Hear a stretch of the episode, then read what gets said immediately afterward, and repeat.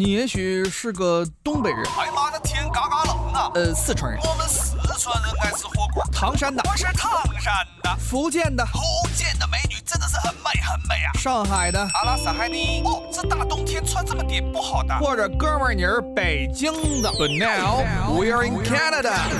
大家好，欢迎收听今天的魅力多伦多，我是主持人东晓。今天我们再讲一个最近几年比较关注的新兴喜剧形式吧，算是啊、就是脱口秀，另一个名字叫单口喜剧。我们今天请到的嘉宾也是我们的华仔，跟大家分享一下脱口秀。我们请华仔给大家打个招呼吧。哎，大家好吗？我是华仔。今天想聊一聊单口喜剧，也就是脱口秀这么一个表演形式。嗯，那你现在是在更多是从事在脱口秀这个行业里是吧？呃，对对，就也也也不能说从事吧，就也是一个业余爱好了，就是也嗯不能说，呃，毕竟不是全职演员嘛。那你平常都在什么地方讲呢？呃，我平时是在多伦多，然后我们的俱乐部叫花生喜剧啊，是一个专门从事脱口秀呃，对的对的，就是呃，不仅限于脱口秀，有的时候也会有一些即兴喜剧啊、漫才啊，呃，比较新型的喜剧形式。啊、据我了解，其实这种这几项刚才提到的，呃，漫才，然后 sketch，包括包括即兴喜剧，嗯其实在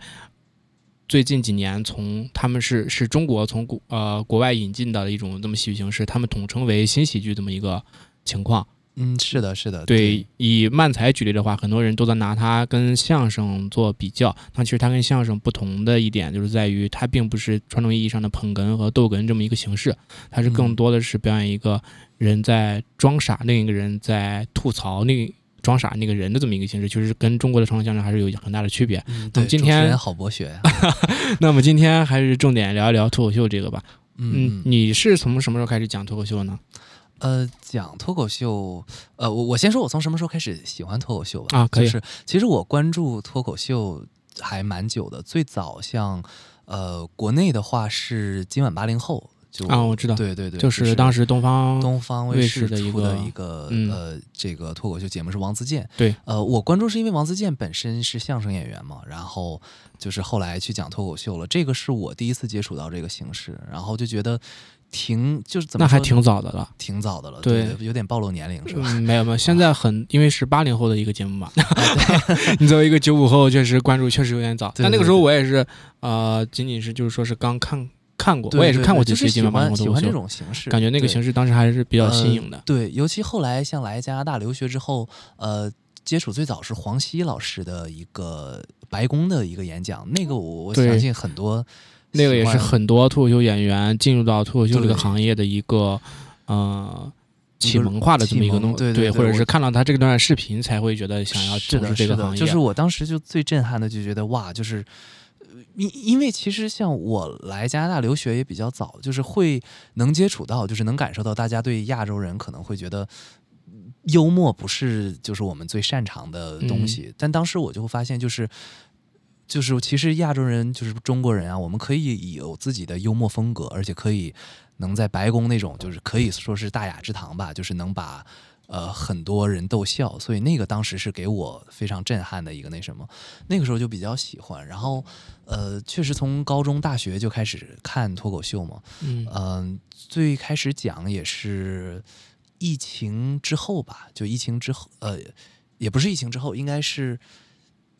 呃二一年，我第一次上台，我现在还记得是二一年，是讲英文，因为当时其实我挺想讲中文的，但是没有那个时候对这边还你们俱乐部还没有成立对对对，这个花生喜剧还没有成立啊。然后呃，当时讲找是找了一个呃一个叫汉密尔顿的地方，因为当时离我住的地方比较近，是一个本地的英文俱乐部，然后嗯去报名演出啊。那效果怎么样呢？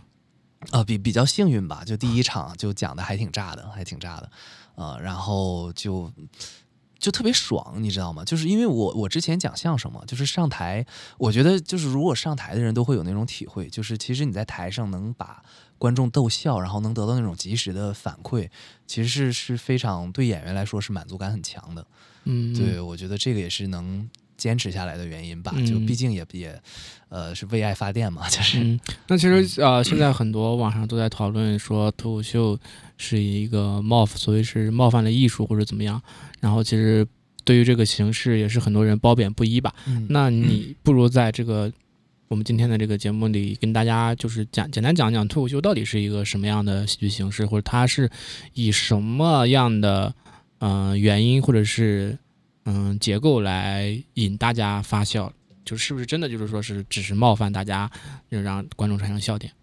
我觉得就这个，我也我也我也是个行业新人，我没有太多资格分析这些东西啊。就是从我个人见解吧，我觉得呃，冒犯一定不是目的，就是你不能写一个段子说为了冒犯谁而冒犯谁。但我觉得就是呃。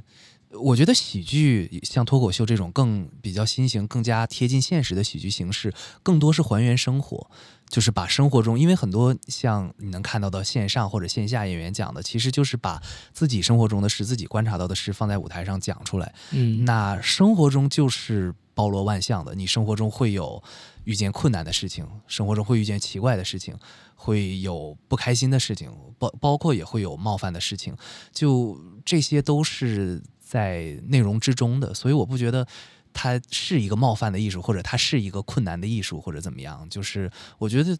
喜剧就是喜剧，就是目的就是为了让大家开心。嗯，嗯，所以说其实就是喜剧，呃，都有有一句大家非常知道、非常知名的话嘛，就是说喜剧的内核是悲剧。其实脱口秀这个，我认为它其实跟这句话也是搭边的，就是因为脱口秀演员，我知道你们在台上讲的都是一些自己真实发生过的事情，对吧？然后你们从自己的经历中挖掘当中的一些，嗯，看似荒诞、看似荒谬的一些点，这一点可能普通大家观众平常经历的时候，啊、都不会去想到。然后，但是通过你们的观察和不同的视角来理解这个东西，把你们理解到的这个问题跟观众反映出来，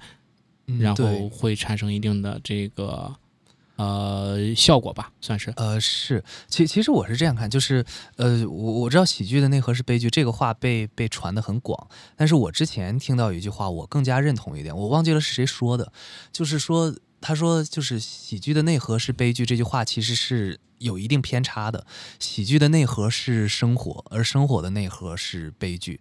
就是我我这个观点还是挺认同的，因为其实你看到很多能打动人的喜剧，就这个就不只限于脱口秀，包括喜剧电影，就是像我们看周星驰，呃，我个人非常喜欢的电影，像《喜剧之王》这个电影，嗯，就它很好笑，但其实你看它的内核是个很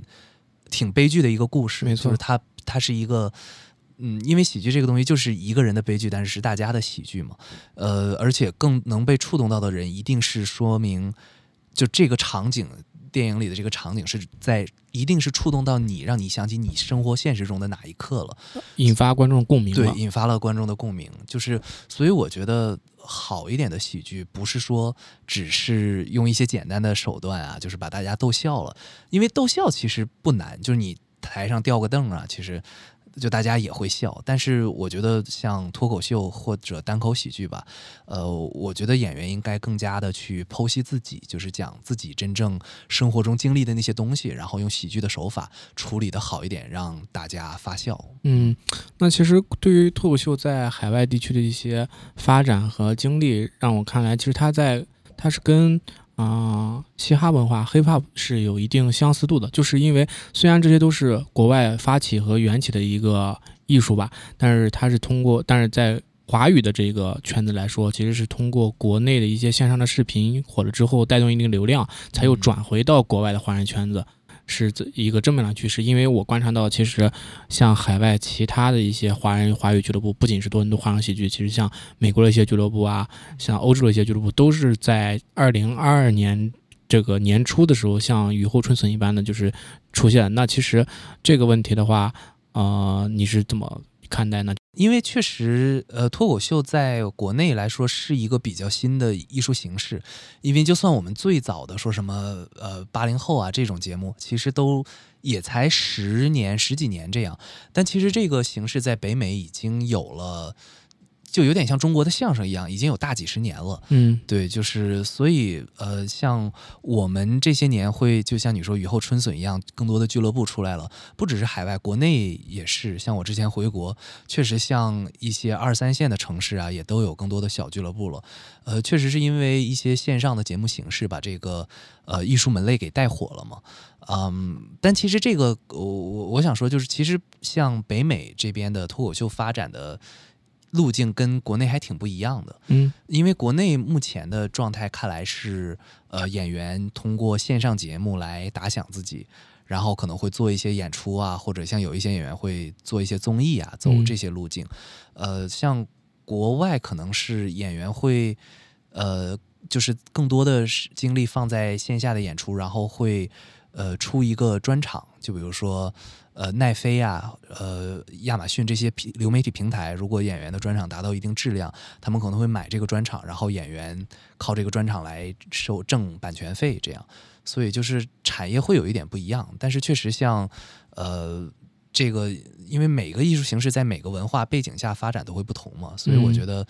呃，没有好坏吧？就我觉得目前看来，脱口秀在中国发展的还是挺挺不错的。嗯，那其实我还观察到一个比较有意思的事情，就是呃，海外俱乐部的脱口秀，因为也是靠演出嘛，嗯演出来维持俱乐部的运营。那我嗯其实看到你们的这个售票，呃呃，怎么说，售票压力吧，也算是嗯啊，是有一定压力的。这跟国内的很多俱乐部不太一样，因为我曾经去过你们节目嘛，然后你们俱乐部嘛，我看到嗯其实观众可能就是啊五六十有喜欢的演员吗？啊啊没 就不提了 啊，就是看到其实观众的话，就是人数跟国内比是要差很多了。当然，一部分原因是因为这个中国人口数量人口数量 这个华人人口数量确实是有一定的影响。嗯那更多的我感觉积极性其实好像也没有中国那么大。那这个问题其实啊、我我自己一些看法啊，嗯我认为其实就是跟国外脱口秀，就是跟啊、我英语脱口秀演员的这么一个从事环境有关系，因为在海外。呃，其他国家像欧洲啊、北美一些国家，他们的脱口秀演员其实就是一个普通的职业，嗯就是一个大家上班然后来挣钱这么一个职业，所以他们的收入其实跟普通正常人工作是基本上是对等的。但是中国的话，呃，因为通过一些你刚才提到了一些通过线上节目的曝光啊，然后增加了人气，那这个演员本身就自带一定的流量，就像是在海外那种像录 Netflix 这个像 Kevin Hart 啊、路易 C K 啊、嗯崔娃这些演员一样，他们本身自带一定的流量去做演出，那是能够吸引一定的观众，而且他们是，呃，更像是一个出名的人在讲脱口秀。但是对海外啊、呃华语俱乐部来说，那你讲脱口秀，你就只是一个啊、呃 normal people，一个 random people，其实是没有自带流量的。那这个个问题，就是说，是不是一个海外华语俱乐部现在一个共同面临的一个也算是困难吧？因为没有流量的支加持，所以可能宣传呀，或者是呃演出都有一定的压力。嗯，压力肯定是有的，就是因为毕竟就是最大的呃难点就是像人口量嘛，呃，尤其包括像宣传也是一样，像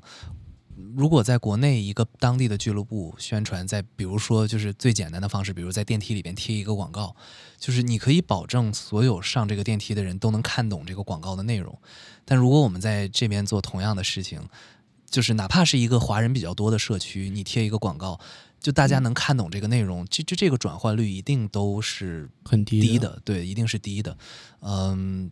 但、呃、怎么说呢？就是因为确实现在演出频次也比较少嘛，像国内可能一些大点的城市每天一周每天都会有演出，那我们控目前控制在一周一场左右的演出，在多伦多地区，呃，有的时候在 downtown 啊，有的时候在北边万锦这边，嗯呃，目前来讲其实还是可以就是维持下去的。嗯。对，那我看到你们是保持每周一场的那个演出在宣传嘛？嗯那其实我看到有好多不同的演出形式，你像是我看到有什么开放麦啊，所谓的精品秀啊，或者是什么主打秀也好，那这些区别都是什么呢？呃，其实主要区别还是呃形式吧。像开放麦的形式化是会让一些呃演员是他新写的段子，呃，然后可能会有一些新人第一次讲啊，我们会安排在开放麦，就是所有想上台的人，其实没有基本没有什么门槛，只要你能写得出来五分钟的稿子就可以上台的。呃，门票也会稍微便宜一点。像我们的精品秀的话是，呃，就是会上演员，呃。打磨过的，就是在不同的场合呀练出来比较成熟的段子，就啊，基本就保证。保证质量的段子。对对对，质量是基本是有一保障的，然后门票会稍微贵一点。像你说的主打秀啊，目前这个也是我们刚开始做，我们呃花生喜剧的第一场主打秀就是六月份，嗯呃过几天。主打秀其实大概就是一个演员会讲四十到五十分钟嗯自己的内容，那这个就是对演员的要求一定是更高，但是内容上来讲肯定也是质量要求我们也会把控的更严格一点。啊，也就是说，如果是观众平常没事闲着没事去看开放麦的话，大家就就是抱着一个算是开盲盒的心态，呃，有点像开盲盒，对不对，就是可能会有好笑的，可能也会有不好笑的，这是呃正常现象是吗？呃，对对，这个肯定是正常的，因为像国内也是一样，就有的时候你开盲盒会开到可能上过节目你听说过的演员，但有的时候可能。嗯，就是开到一些新人对一些演员新人演员比较多呀。呃，但我个人感觉啊，因为我在国内也就是看过开放麦啊什么的，我感觉就是我们俱乐部在这边开放麦的整体质量还是可以的，就至少会有几个好笑的，有几个好笑的演员。啊，那么说，那这个，那除了其实你们，你们，因为我知道你们脱口秀的话，嗯，也会像相声一样去接部分的商演嗯啊，像是学校的春晚呀，或者是嗯学生会什么的，对吧呃？对对对，这个确实去年我们也也有接过，基本就是，呃，因因为像我们肯定不会把自己封闭在我们只有脱口秀的剧场嘛。如果比如说有一些什么。呃，像学生社团活动啊，他们可能需要演那个有讲脱口秀的人热闹一下呀，或者嗯商业公司的集会啊，就是他们想要一些呃这这种形式啊，就这个都都是很欢迎的。嗯，那你啊、在这么多商演的过程当中，嗯有没有什么特别有意思的经历，或者比如说你在台上讲冷了啊这种？呃，几乎商演都会冷，就是这是一个哦，这跟其他的表演形式不太一样，嗯就商演就是一定效果不好呃。也也不能说一定，但是因为通常来讲，就是呃，观众心态会不一样。因为如果你你花钱买票到脱口秀的剧场去看脱口秀，你会。知道你是来看脱口秀的，你会有一个笑的准备。但是很多可能，比如说一个商业的晚宴，他们可能是社商业目的来的目的是商业社交，或者是来吃饭，或者是 哦，就是他们的本来目的对不是观看脱口秀，对对对，所以就是会导致可能你讲的时候，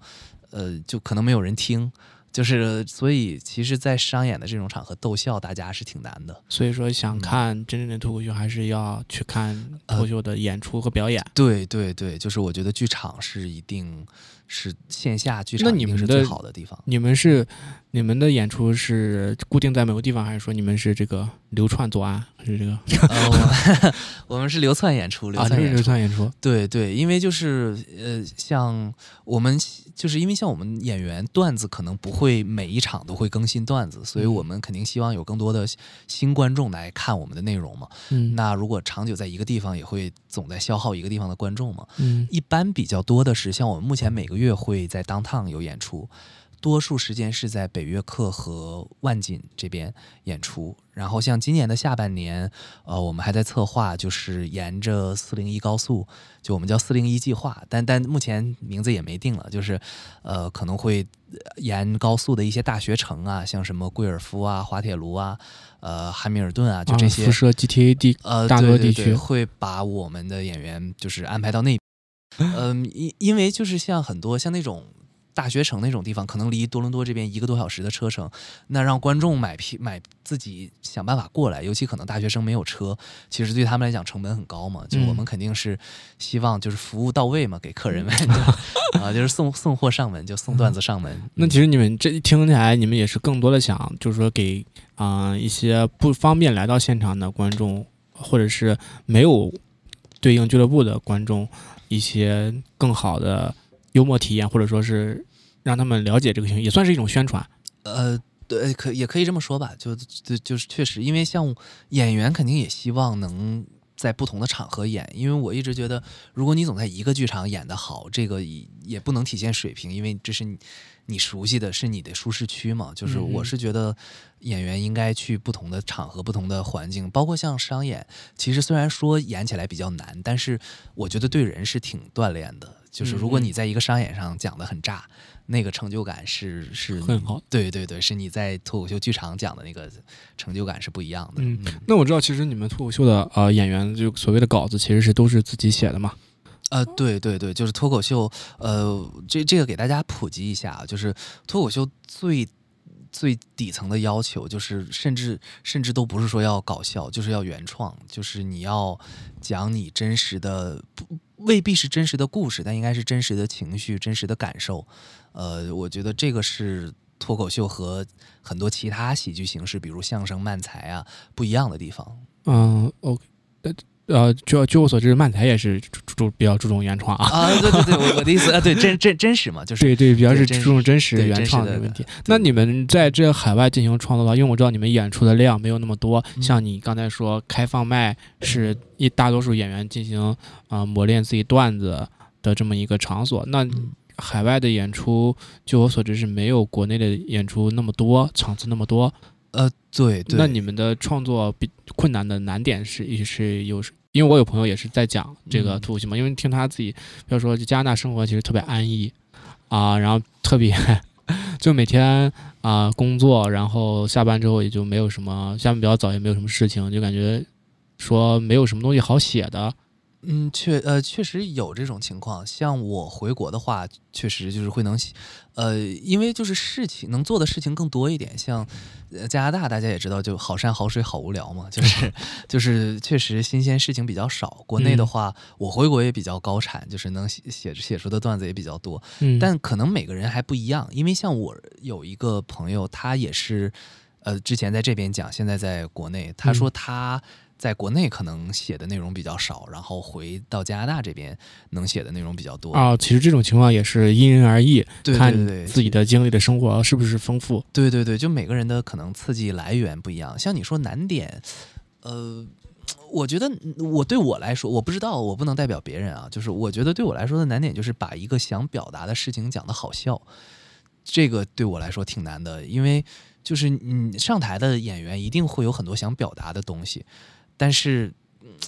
像我来讲，可能很多我真的想表达的东西。就不那么好笑了，就变成什么 TED Talk 那种，嗯，这也是一个好像很多观众或者是很多刚想踏入这个脱口秀行业的人会问的最多一个问题，就是我讲脱口秀是不是一定要好笑？呃，是呃，对对，确实有过这个讨论，而且这个讨论我之前有机会就比较有幸接触过业内就是就是比较厉害的人对对对，呃专业的演员嘛，就是、呃就就不提名字了，就是呃，但是这个交流过，但是得到的答案就是一定要好笑，就你上台的话，你给大家拿出来的内容是一定要好笑的，就是你不能为了。表达自己，对对，因为大家买票来看，他们不是来听课的，就是观众买票来看你，不是说，尤其他不认识你，就是不知道你是谁。嗯，其实你没有什么立场去教育人家，去去、也就是说，你其实，在台上就是只顾着一味的表达自己，其实算是一种不负责任的一种。呃，对对，但是哎呀，这个怎么讲？就是还是要有一个平衡吧。因为你如果真的只为逗笑观众，而就是违讲很多违背自己本心的话，我觉得这个也不是脱口秀的因为你们毕竟要注重真实嘛。对对对，嗯所以、就这个还还挺难的。其实说简单也简单，说难的话也还挺难的。那你们一次一周啊、呃一个月可能就是每你们说每周一场嘛？嗯你们一个月嗯、呃四场演出，四场开放麦，对你们的啊、你就是说段子的打磨和就一个段子从成从不成熟到成熟的这么一个过程，大概是要多久呢？呃，这个每个演员的情况不一样，可能有的嗯演员第一版稿子就已经完成度很高了，那有的演员的风格可能是要呃每一次试看现场反馈。呃，这个来讲，嗯，其对确实没有一个标准答案，但通常三四场的话。尤其就是你肯肯定不能只是上台演，因为我们也有读稿会啊，就是演员内部也会交流啊，就是来嗯弥补这个演出机会少的这个空缺嘛。那交流的话，也会就是有一些更有资历的演员啊，就更有就是经验更丰富的演员也会提一些修改意见啊什么的。所以我感觉大概讲三四场的话，会能拿出一篇比较不错的稿子。嗯，所以说其实，嗯、开放麦的数量越高，对大家这个成熟段子的产出和正比是越来越多的。呃，对，也就是说，随着开放麦的数量越多，你的段子越来越好。对，是一个正比一正向比定是这样的。因为多数演员，除了少数很真正专业的演员来讲，多数演员其实写了一个东西是这个东西在他的意象里是好笑，但是不是大众所认为的好笑，这个其实真的是要试，而且有的时候不是试一次，因为每一批的观众可能。呃年龄层啊，什么呃阅历都不一样，就是嗯至少得试几次。比如说同样类似的段子，得试几次，有一个稳定度嘛。就说真正好的段子是有一个稳定度，就是你可能试了讲了十次，有八次以上好笑，这个才能是真的是好的段子嘛。嗯，那我也是知道，就是像国内很多脱口秀的演员，他们每个月可能能跑在一个城市能跑到二十多场甚至三十多场这个开放麦，那他的跟你们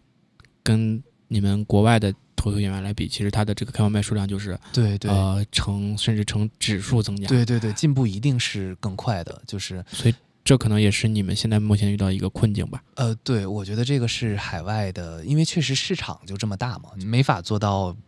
一一周每天都开演出。嗯，对，因为确实没有那么多观众来给我们，就是训练。对对对，所以，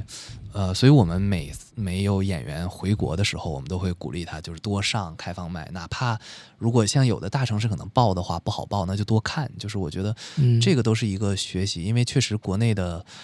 演员们他们的演出机会更多，而且整体水平的确就是一定一定是比海外的要高的。嗯，那我听说，其实你们俱乐部去年举办了一场，啊、算是海外首届华人脱口秀的戏剧节，中文戏剧节啊、呃对的对的对的啊，还有还邀请了大山老师去当嘉宾。啊、对对对，这对，你们当时是为什么想要举办这么一个戏剧节呢？是出于一个什么样的目的呢？呃，我觉得这个事情有一个很好的一个意义，就是把大家聚在一起来交流一下，就是建立一个怎么说 network，就建立一个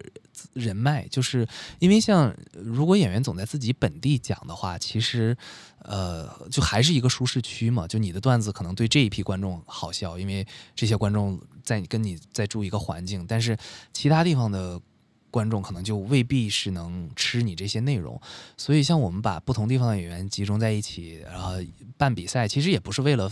分输赢，因为这个东西也没有，其实是没有高下之分。嗯文无第一，武无第二对。对对，所以其实就是交流一下，和不同地方的演员交流一下，然后希望能达成一个。呃，目的就是说，我们大家就先混个脸熟，就是大家互相之间都认识，都走动过。然后，如果以后有机会，就是我们的演员能去别的地方，像今年，呃，三月份和五月份，我们多伦多这边演员都去了温哥华，嗯，呃，那边演出，而且都好像也有去纽约波士顿的。啊、对对对对，就是也都收获了很好的反响。嗯，对，也就是说，你们去年的这个喜剧节，第一届喜剧节嘛，那其实意愿是将海外这个脱口秀圈子的华人集合在一起，然后共同啊、讨论一个未来发展的这么一个方向和，对，嗯、就是说是，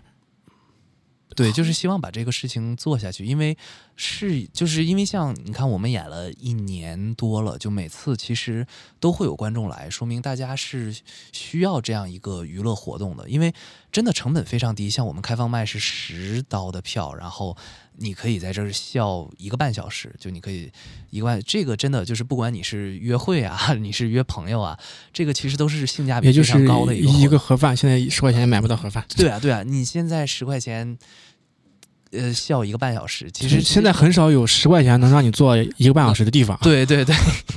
对毕竟现在一杯奶茶都要七八块钱。对啊，对啊，对啊，所以我觉得这个，我觉得市场是有需求的，而且观嗯众是有这个需求的。那我们希望做这个事情，就是做这个俱乐部，确实像有的阶段，可能像今年啊，就是开放了，很多人都回国了呀。那有的时候也会有一些卖票的压力，但是我们都是希望能坚持做下来，就是希望让喜欢，首先是喜欢这个脱口秀这个形式的观众能有一个地方看脱口秀，再一个就是。呃喜欢表达，希望有一个平台能表达、能逗笑大家的这些人，嗯给他们一个平台来演出。嗯，我觉得这个事情就是是是很好的。对在海外做俱乐部的一个意义。那你们去年这个呃多伦多国际喜剧节嘛，嗯据说是一个呃很成功的一个算是这么一个喜剧节。那请那你们大概都邀请到哪些地方的人呢？因为说国际喜剧节，呃，对，就非真的非常国际，像我们来的有美国的、法国的、呃新加坡的，呃，对，就是还还是挺国际的嘛，这个 有多确实那好多大洲都顾及到了。呃，对对对，好多大洲都顾及到了，呃，然后。呃，确实像呃，美国的话有波士顿的演员，纽约的嗯演员，呃，都是硅谷的演员，很优秀的演员，对对对，像都加拿大有蒙特利尔的演员而，且我还看到了你们学姐的演出的上还有甚至有就是外国人的面孔，啊，对对对，因为当时我们像像大山老师嘛，首先啊。就是这个、这个真的非常感谢大山老师，确实是来就是很支持我们海外这些，因嗯。为，像我们对他来讲都是小孩儿嘛，就是嗯就很支持这个。呃，这个活动对支持我们这个活动，呃，然后像包括纽约来的一个演员是在上海生活过十年还是多少年的一个老外，啊、嗯。然后他的段子也非常好，就是他中文也讲的挺好的，而且，呃，当时我们那个比赛嘛，他的名次也非常靠前，就是，所以我觉得中文喜剧不是说我们只有自己人在玩儿，就这个东西是是一个可以国际化国际化的东西。嗯，那 OK，我听到你们还是说今年也要办一个喜剧节，大概是在下半年。呃，对对，今年应该是温哥华的俱乐部在办，然后应该是九月份，这个具体细节可能还要等他们那边再呃再来、嗯再来公布。对，但是就是希望大家如果在多多关注就是可以可以关注一下这件事。没错，那你对于啊，都、这个这个中文脱口秀吧啊、在海外的一个期许大概是一个什么样的呢？就你希望未来会有有一种发展，大家可以共同进步。呃，对对，首先你像从俱乐部来讲，就是期望不是说挣钱啊或者怎么样，因为确实现在大家多数基本都是在为爱发电嘛，也没有什么，就肯定不是一个稳定收入。但是我希望大家能持续做这件事情，就不用说弄得多大多强，但是就是说每周在大多地区有至少一场演出，能让想看演出的人有一个地方去，能让喜欢喜剧、喜欢脱口秀或者这种新喜剧形式的人有一个呃自己的一个呃乌托邦吧，就是能有一个这样的地方来喜欢讲喜剧的人啊，像包括像我们俱乐部的人，大家其实都很团结，就是都不是说我我去来。干一个工作，或者我见到我的同事，其实基 基本互相之间都是朋友一样，所以我觉得，呃，就是能在工就是毕业之后能认识这么多志同道合的人，一起做一件事，交到朋友，我觉得这个是非常非常美好的事儿，所以希望能一直做下去，能做呃十年、二十年甚至更久。嗯，那我们也是知道脱中文脱口秀的话，其实也算是目前来说，不仅国内还是国外，都是一个新兴行业嘛。那对于一个新兴行业，我们其实观众能够做到，也就是更多的去理解和包容和支持。嗯那我们也是希望中文脱口秀能够呃融结合自己中华文化的传统文化的这个精神文明状态吧，算是然后能够做一个非常好的融合，然后能够从结合。国外的脱口秀这个形式结合成一个由中国人可能更容易接受，或者是更容易包容的这么一个更喜剧形式。没错嗯那我们也是谢谢华仔今天的分享，谢谢大家今天收听今天的魅力多伦多，我是主持人东晓，谢谢大家。